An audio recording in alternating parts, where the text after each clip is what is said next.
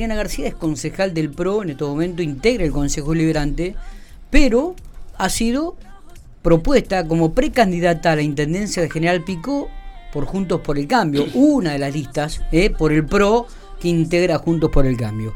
Estamos en diálogo con ella. ¿Qué tal Adriana? Buen día, ¿cómo estás? Buen día Miguel, buen día al equipo y a toda la audiencia. Bueno, ¿cómo estamos? ¿Todo tranquilo? ¿Bien? Bueno, eh, precandidata eh, por el PRO, me imagino que hay muchas expectativas. Contanos un poco, te tomó por sorpresa, lo venías analizando. Eh, danos algún detalle, por, por así decir, ¿no? Sí, la verdad que primero estar orgullosa de estar encabezando una lista, una lista de consenso, donde están participando otras fuerzas políticas como es el Partido Socialista, el MID, el ARI. Es una demostración también al trabajo que uno viene realizando desde el Consejo Deliberante. La verdad que no me tomó por sorpresa, pero eh, uno es consciente de que en el momento que se armaban las listas eh, podía llegar a encabezar o, o no, depende de lo que fuera pasando con las horas. Bueno, llama mucho la atención, lo, lo hablamos con algunos de los precandidatos del radicalismo también, ¿no? Juntos por el Cambio presenta cuatro listas, Adriana, esto es, saludable, no pudieron llegar a un acuerdo, ¿cuál es la, la, la, la, visión o el análisis que haces al respecto? Nosotros logramos una lista de acuerdo, una lista de consenso donde están reflejadas las demás fuerzas políticas. Lamentablemente el radicalismo tenía otras intenciones, unas internas que no pudieron solucionar, eh, se subían candidatos, se bajaban, la verdad que era un problema ajeno al nuestro. Eh, Adriana, ¿y cuáles son las expectativas? no Porque imagino que, bueno, ahora son precandidatas, comienzan a trabajar en alguna plataforma. ¿Cuáles serán los objetivos? ¿Cuál es lo que pensás y qué es lo que querés para la ciudad de General Pico? ¿Qué le vas a ofrecer al, al, al, afiliado o al vecino piquense?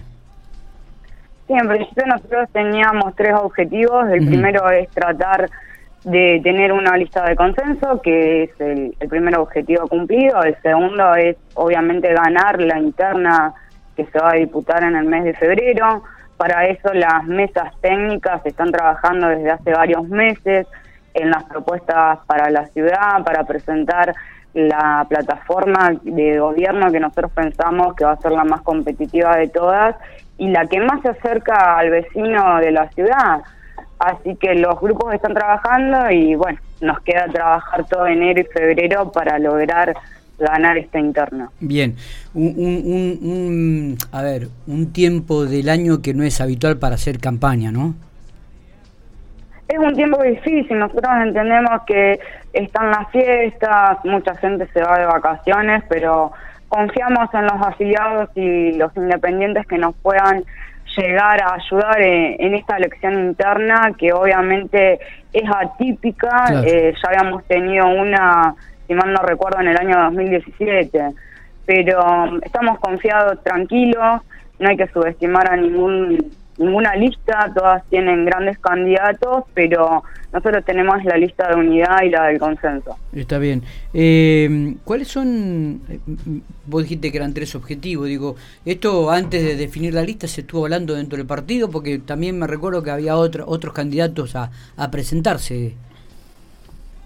Sí, el objetivo, yo te vuelvo a repetir, el primer objetivo era lograr esta lista de unidad. La verdad que logramos armarla, donde está Luis Arias acompañándome en la fórmula, después tenemos a Rocío, que es de la coalición ARI, Leva Nanía, que es del MID, eh, Aníbal Ambrogetti, Norma Villegas. La verdad que estamos conformes con, con el trabajo que han realizado los negociadores de las distintas fuerzas políticas que están dentro de Juntos por el Cambio. ¿Qué evaluación, uh, qué evaluación haces de, de, lo que ha sido este año legislativo en Pico, Adriana?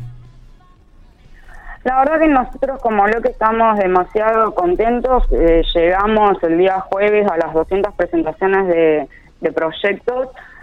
La verdad que hemos trabajado muchísimo durante todo el año. Nosotros trabajamos también en pandemia los primeros meses de la pandemia, si recordás, acompañábamos las decisiones que, se tomaban de manera en conjunta con el municipio y después empezamos a soltarnos y a trabajar por la ciudad y esto se ve reflejado en el balance que uno hace a esta altura del año.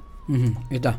Eh, bueno, seguramente nos estaremos hablando eh, en el transcurso de, lo que va a ser enero y febrero. Eh, se vienen las internas dentro de lo que va a ser el PRO y el radicalismo, juntos por el cambio.